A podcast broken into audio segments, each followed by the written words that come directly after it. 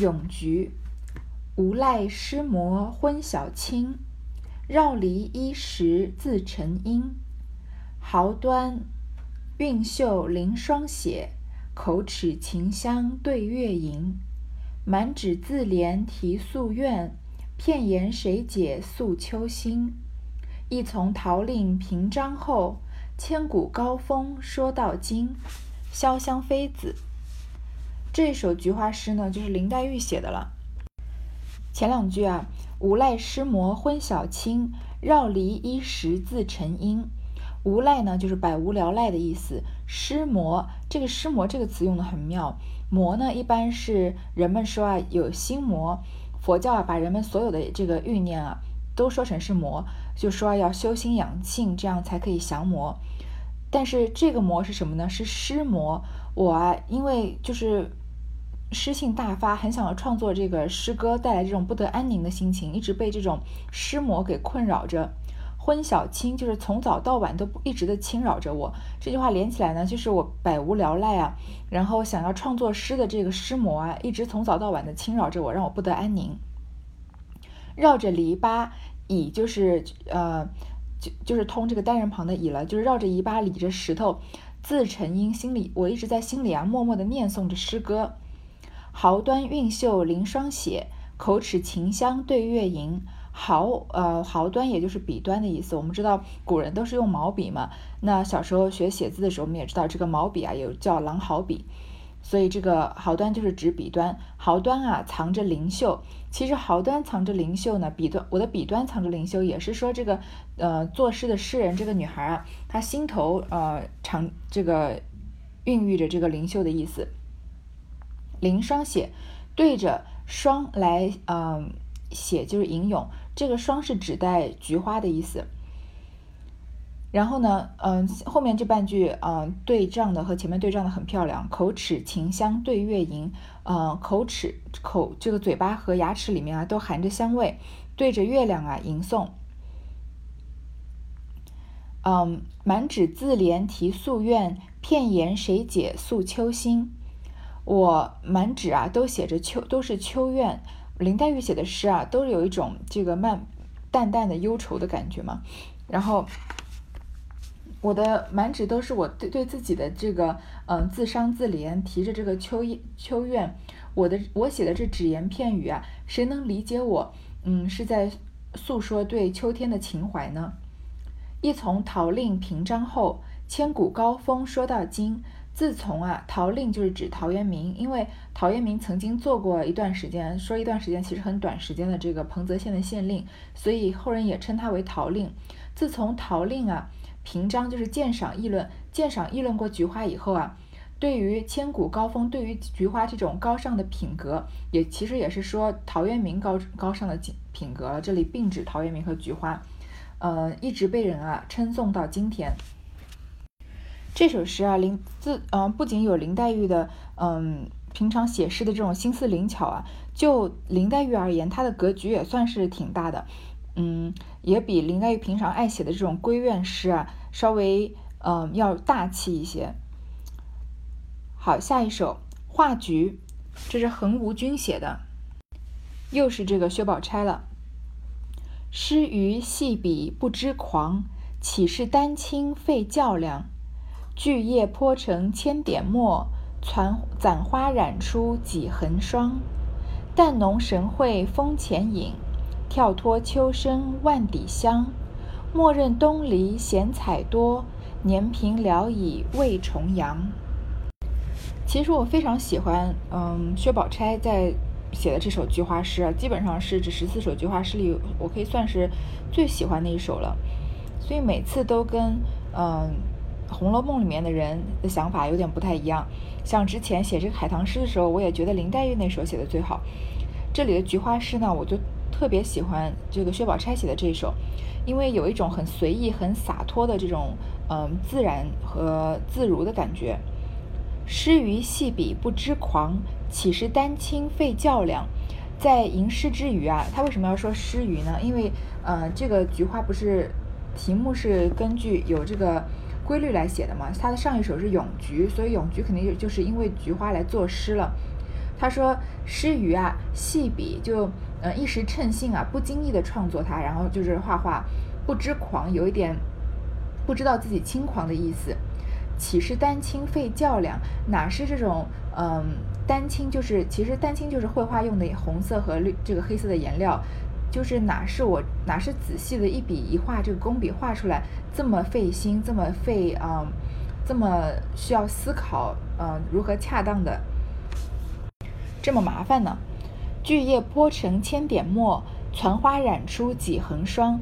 呃，巨叶它就是因为把菊花的叶子呢画得很茂密，所以呃，好像千点墨一就是画了很多点的这个墨点来代表菊花的叶子。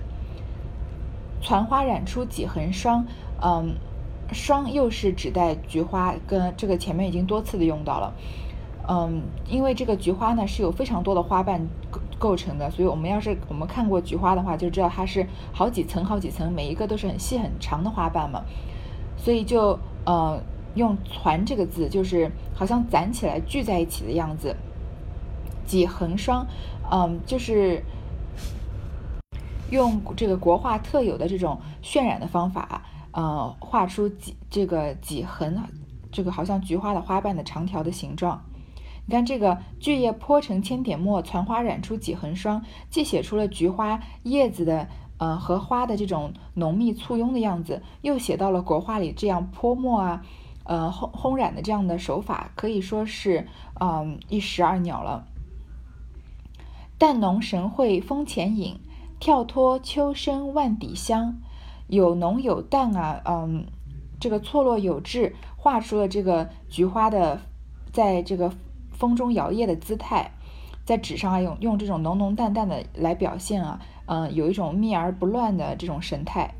跳脱秋深万底香呢？跳脱其实不是我们现在说的跳脱出来，嗯，这样的一个动词啊，而是呃一个名词，它是手镯的一种。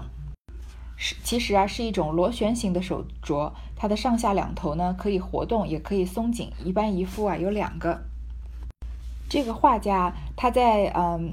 吟过诗之后呢，不知不觉很轻狂的自己开始画起菊花来了，并不是呃费心神的在描绘啊。然后他在描绘这个菊花在呃风中摇曳的浓浓淡淡的姿态的时候呢，不禁啊他手上戴的这个呃镯子啊也闻也有这个在手，因为靠着手腕镜也有一种香味，不仅是女儿的香味，也是嗯这个菊花的香味。莫认东篱闲采多。年平聊以为重阳，不要错认啊！真的它是菊花，所以你就去采它。就是我虽然是嗯，诗于细笔不知狂画出来的菊花，但是它画的很传神，所以呢，你有可能会认认成是真的菊花。这个东篱呢，也是指代菊花，因为我们前面就说了，陶渊明写的很著名的菊花诗“采菊东篱下，悠然见南山”嘛。因为传这个呃传颂度太高了，所以啊后人就。直接把这个东篱来指代菊花了。年平聊以慰重阳，就是我把这个我把这幅画贴在屏风上，然后安慰一下我寂寞的心情。因为重阳时节呢是赏菊的日子嘛。嗯，我觉得很喜欢呃横无君写的这这首诗。可是这首诗呢，在横无君在菊花诗的表现里面呢，却不被人认为是最好的。那就是可能仁者见仁，智者见智了吧。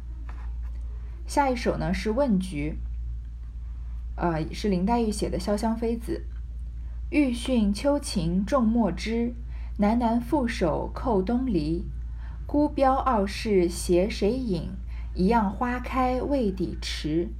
浦路庭霜何寂寞？鸿归穷病可相思。休言举世无谈者，结语何妨画片时。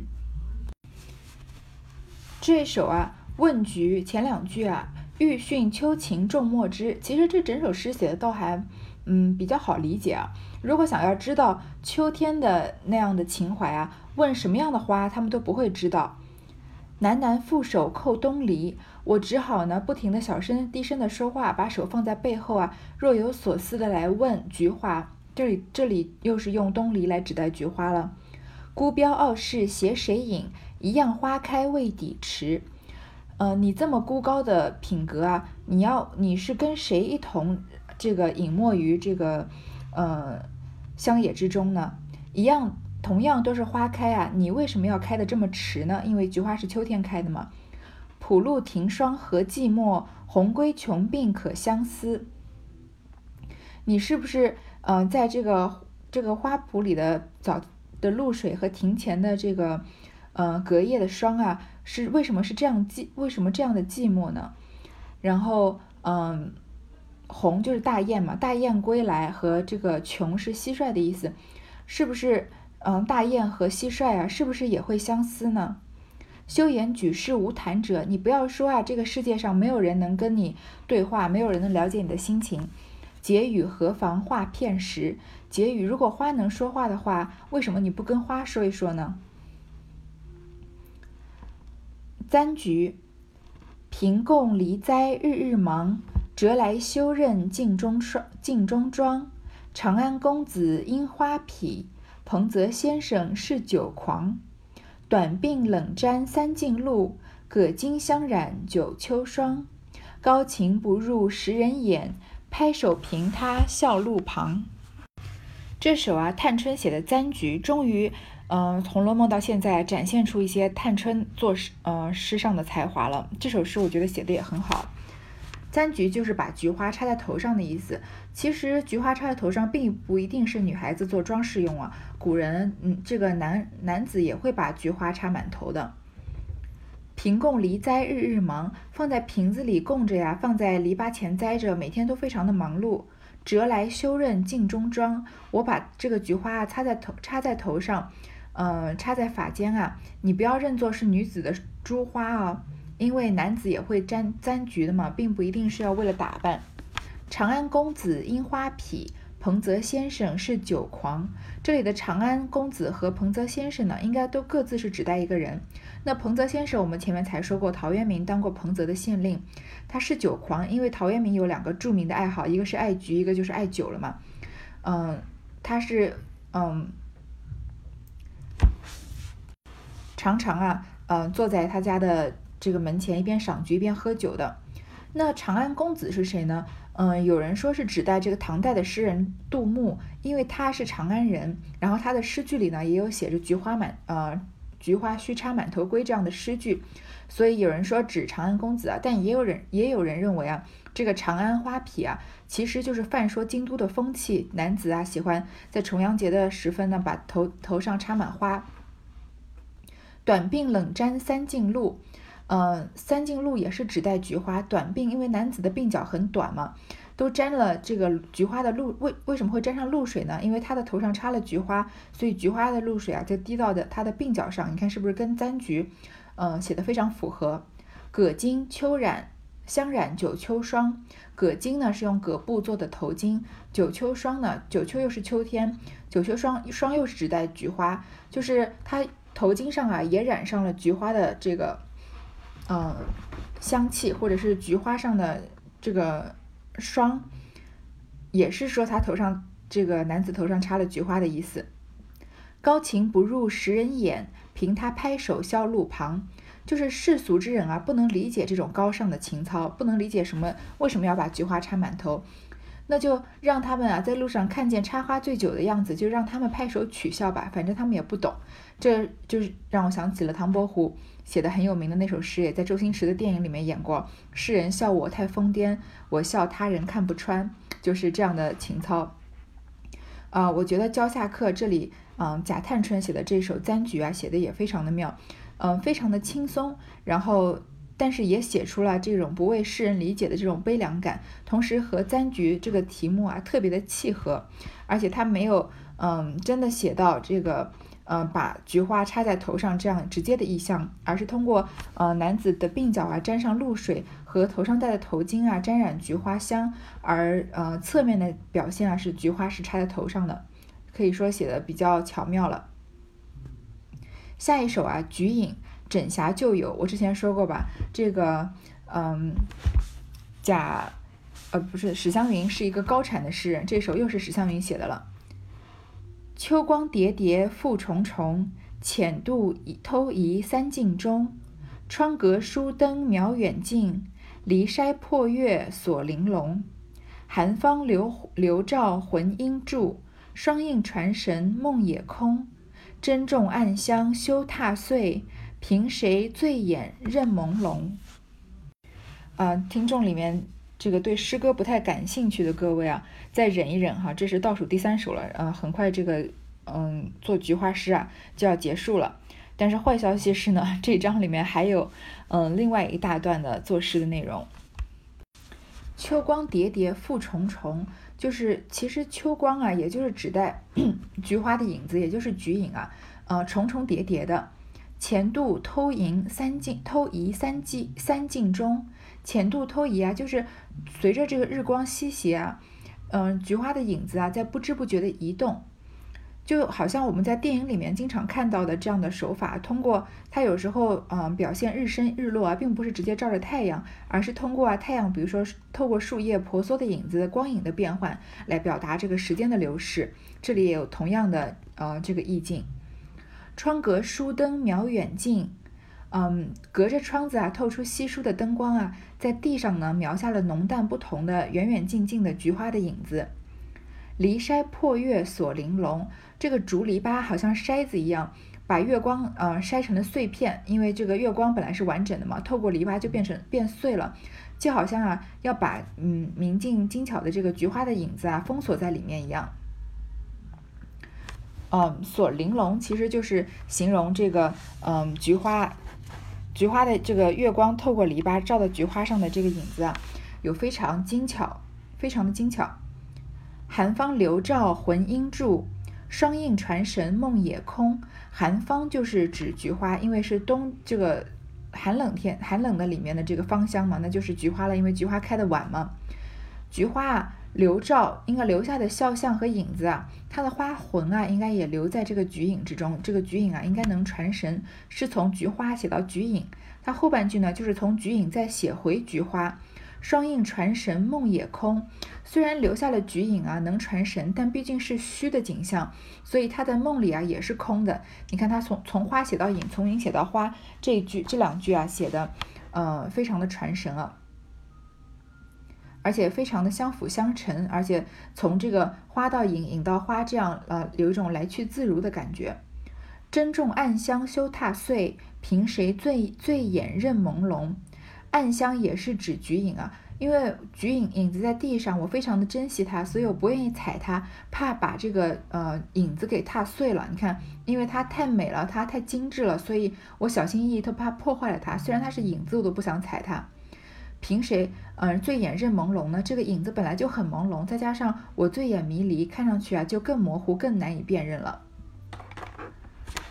菊梦又是一首林黛玉的诗啊，《潇湘妃子》。篱半秋酣一觉清，和云伴月不分明。灯仙飞木妆生蝶，忆旧还寻桃令蒙。睡去依依随雁断，惊回故故恼穷鸣。醒时幽怨同谁诉？衰草寒烟无限情。篱半秋酣一觉清。在呃篱笆旁边啊，在秋天里我酣睡，呃睡睡着了，梦境啊非常的清幽，因为这首是菊梦嘛。和云伴月不分明，嗯，随着这个呃天上的云彩啊和这个月光啊，梦里啊梦境依稀恍惚的，因为正因为他的梦境不分明，所以他后面才有更多的嗯这个对于菊花菊梦的探索嘛。灯仙飞木庄生蝶，忆旧还寻桃令盟。我这个在梦里啊，羽化登仙啊，并不是因为羡慕庄生变成蝴蝶。这个典故，我想我们每个人都应该听过了。这个庄周啊，在梦中啊，梦见自己变成了蝴蝶，醒来之后呢，不知道是庄生变成了蝴蝶，还是蝴蝶做了一个梦，梦里变成了庄生。然后呢，忆旧还寻陶令盟，我要嗯怀念旧人旧事啊，还是要去。嗯，寻找这个陶渊明来跟我啊结交，成为朋友，就是还是因为陶渊明和菊花就是分不开的嘛。所以这里陶令和庄生啊有一个嗯对仗。我不是因为炫羡慕庄生啊身为蝴蝶，所以我才在梦里登仙的，而我还是要去找这个陶渊明做我的盟友，因为我和他一样的清高，我和他一样的爱菊花。睡去依依随雁断，惊回故故恼穷鸣。嗯，我睡我睡去以后呢，我的依恋之心啊，久久的相随。我梦见了这个大雁，然后呢，一直到它飞得很远，看不见了，我才这个依依不舍的，呃，这个离开了大雁。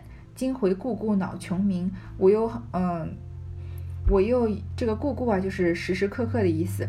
我又时时刻刻啊，觉得这个烦恼，这个嗯，蟋蟀一直在嗯，这个叫。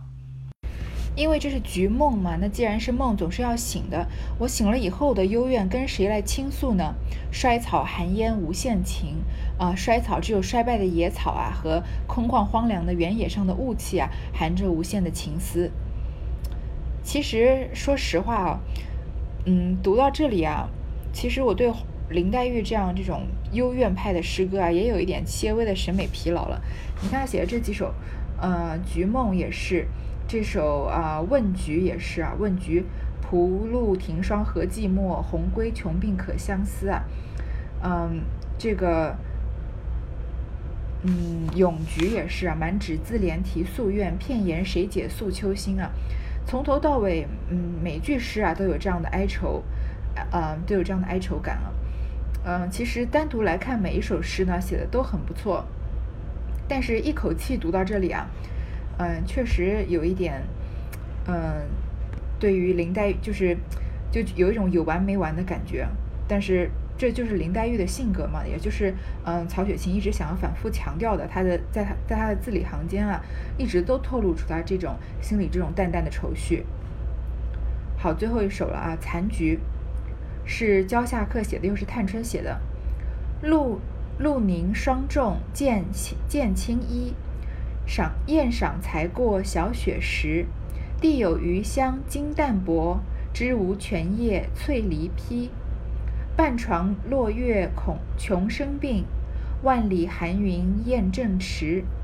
明岁秋风知再会，暂时分手莫相思。残菊嘛，固然就是菊花已经快要衰败了，也是冬天快要来到了，所以他说啊，露凝霜重渐青衣，呃。这个露水和霜啊，都渐渐的，嗯，凝结，都渐渐的严重起来啊，慢慢的呢，就要倾倒了。宴赏才过小雪时，小雪这个节气呢，是立冬以后的嘛，所以菊花是秋天开的，那立立冬以后，菊花当然就是残菊了。呃，我们的这个宴会啊，才刚过了这个小雪的节气，地有余香金淡薄，菊花的花地啊，还有一些。呃，余下的香气其实就是指余下的花瓣啊，就是花瓣已经有一些脱落了，还剩了一些淡薄呢，颜色已经很暗淡了，不太鲜艳了。这个因为菊花很多都是黄色的嘛，所以是他说金淡薄，金色啊已经开始有一些暗淡了。枝无全叶翠梨披，呃，菊花的花枝上的叶子啊都已经没有呃完整的了。然后翠梨披，呃，梨披就是散乱的样子。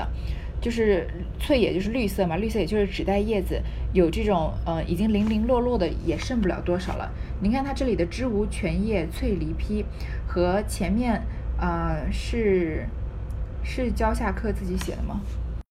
不是啊，是这个横无君写的这个画菊的里面有写啊，巨叶泼成千点墨，攒花染出几横霜。在画菊里面，你看这个叶子是千点墨，攒攒花是几横霜，是不是呃非常茂盛，层层叠叠的样子？跟这里啊就有一个鲜明的对比了。现在变成啊，地有余香金淡薄，枝无全叶翠离披了，有一种呃盛开过后啊凋零的这个哀伤感。半床落月穷生病，万里寒云雁正迟。嗯，在这个月光啊，只照亮了半张床，有这种凄凉的形影相吊的这种画面。然后穷生病啊，穷蟋蟋蟀连蟋蟀都不叫了。嗯，前面反复写的这个菊花总是跟陶渊明啊，然后其实跟蟋蟀反复的提到，把这个穷字经常出现，因为蟋蟀也是在秋天一直啊会打会这个鸣叫的嘛。现在连穷这个蟋蟀的声音都没有了，说明蟋蟀啊也已经死亡了，也就是秋天已过啊，变到了冬天了。万里寒云雁正迟，连大雁啊也已经南飞，已经飞走了。嗯，只有这个呃万里的。云啊，还有这个散发着寒寒意。明岁秋风知再会，暂时分手莫相思。嗯，这这个明岁秋风知再会，这个知再会啊，并不是说知道还能再相见的意思，而是一个问句，因为古诗古诗里面没有问号嘛，是明年的秋天啊，我们不知道还能不能再相见了。嗯，暂时分手莫相思，我们这里啊，就呃这个这这句话其实很好理解，我们这里就呃暂时的分手啊，各自分道扬镳，不要再想念对方了吧。其实这里的秋风啊，也是指菊花的意思。不知道明年还能不能跟菊跟菊花啊再相会了。其实最后一首这个残局啊，它的谐音啊，也就是残局。我们在呃象棋里面有残局嘛，就是下到呃一半，然后从那一半的时候开始往结尾下，那叫残局。也嗯，我们这个生活中啊也有残局，就是嗯，比如说宴会啊快要到尾声的时候，所以这里的残局啊也是。嗯，这个其实也是贺了这个菊花，呃，从初始啊到极盛再衰败的这整个过程，是不是嗯也是反映了这个金陵十二钗啊千红一哭万艳同悲的这样悲惨的命运和结局了？众人看一首赞一首，彼此称扬不已。李纨笑道：“等我从宫评来，通篇看来各有各人的警句。”今日公平，咏菊第一，问菊第二，菊梦第三。题目新，诗也新，立意更新，恼不得要推潇湘妃子为魁了。然后簪菊、对菊、贡菊、画菊、一菊次之。宝玉听说，喜得拍手叫，极是极公道。李纨这次评啊，这个呃奖项啊，作诗做的最好的呀。他就说：“咏菊第一，问菊第二，菊梦第三。那这三首啊，都是林黛玉写的。说题目写的新啊，诗也新，然后呢，立意更加新，所以要推这个林黛玉是第一名了。然后剩下来这几首啊，嗯，这五六首诗啊，才是第二名。那林妹妹得第一，贾宝玉当然最高兴了。他说：‘即是即公道，因为他就是希望要林黛玉得第一嘛。’黛玉道。”我那首也不好，到底伤于纤巧些。李纨道：“巧的却好，不露堆砌生硬。”黛玉道：“据我看来，头一句好的是‘浦冷斜阳忆旧游’，这句背面附粉，抛书人对一枝秋，已经妙绝。将贡菊说完，没处再说，故翻回来想到未折未供之先，意思深透。”李纨笑道：“故如此说，你的口齿情相句也敌得过了。”探春又道：“到底要算横无君沉着，秋无忌，梦有之，把个意字竟轰然出来了。”宝钗笑道：“你的短鬓冷沾，葛巾香染，也就把簪菊形容的一个凤儿也没了。”湘云道：“皆携谁饮，未抵迟。”真个把菊花问得无言可对。李纨笑道：“你的磕头座抱膝迎，竟一时也不能别开。菊花有枝，也必腻烦了。”说的大家都笑了。宝玉笑道：“我又落地，难道谁家种何处秋？蜡鸡远来，冷饮不尽，都不是仿；昨夜雨，今朝霜，都不是种不成？”但恨敌不上口齿情香对月吟，清冷香中抱膝吟。短鬓葛巾金淡薄，翠梨披秋无忌梦有之这几句罢了。又道明儿闲了，我一个人做出十二首来。李纨道：“你的也好，只是不及这几句新巧就是了。”这里啊，其实就是对前面十二首诗的一个回顾。通过啊，呃，林黛玉首先自己说啊，她的诗啊，伤于纤巧纤巧些。其实我也觉得，呃，过于纤细了，过于脆弱的，嗯，感觉林黛玉的这个诗句里面。但是李纨就觉得啊，纤巧反而是她的优点，不会像那些堆砌出来的诗啊，非常的生硬。林黛玉呢，就夸这个史湘云写的“复冷嗯斜阳忆旧游”这句话写得好啊。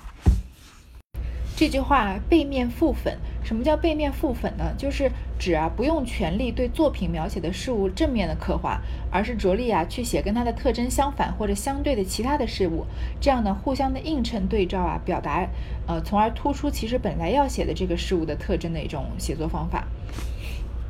这里史湘云不是写“浮冷斜阳忆旧游”吗？通过这个菊府的冷落啊，然后呃，这个夕阳也西下来，这样的颓丧的景色啊，想到我旧时同游的这个好伙伴、好朋友啊，其实是呃，通过这个冷落的这个菊花和斜阳啊，写这个嗯，菊花盛开的时候，嗯，曾经有过的那样，嗯，这个这个鲜花繁盛的样子。的这样的景象，然后呢，嗯，李纨又说啊，那这样的话，你林黛玉你写的口齿清香也可以跟他一比了。探春又夸薛宝钗啊，说她的秋秋无忌梦有之，把这个义举的烘染的非常的妙。薛宝钗又夸回探春，说你短鬓冷沾葛巾香染啊，也把簪菊形容的好，形容的一个缝也没有了，因为没有直接写到簪菊嘛，而是写呃鬓角和这个头巾。那湘云又说呢，这个携谁饮啊，未抵迟啊，把菊花问得无言可对，又夸回林黛玉写的这首问菊了。最后李纨就是李纨就说呢，你的啊，那史湘云你写的这个磕头作抱膝迎啊，写的也很好。结果他们夸来夸去啊，你夸我，我夸你的，没有人夸到贾宝玉，所以贾宝玉呢就有些尴尬。他当然不是尴尬，他本来就是他看到这些女孩子们开心啊，他自己是最开心的。他垫底啊，绝贾宝玉绝对是一点私心也不会有的，会开开心心的垫底。但是他笑着要说啊，他说我又落地了，难道我写的不好吗？这些写的难道不是中局吗？那一些写的难道不是这个，呃，不是仿局吗？然后就说比不上你们的这些这个金字和这个词句了。后来又说啊，以后我有空啊，一个人写十二首。李纨就说啊，你的写的也可以，就是没有你这几句新巧就是了。是，嗯，贾宝玉确实，我在读他的诗的时候就说啊，怀疑他隐藏了自己的实力啊，确实写的比较这个俗了一些。其实就我个人来看呢，我最喜欢的反而是薛宝钗的这首画菊，然后第二喜欢的呀是，嗯，呃，这个探春蕉下客写的这首簪菊，所以倒是跟他们里面的人的意见算是很不一样了。嗯，当然，也许我诗歌的造诣没有，嗯，这个达到一那样的程度啊，所以，嗯，不知道各位最喜欢菊花里的哪这个咏菊里的哪一首诗呢？这段啊就先读到这儿了。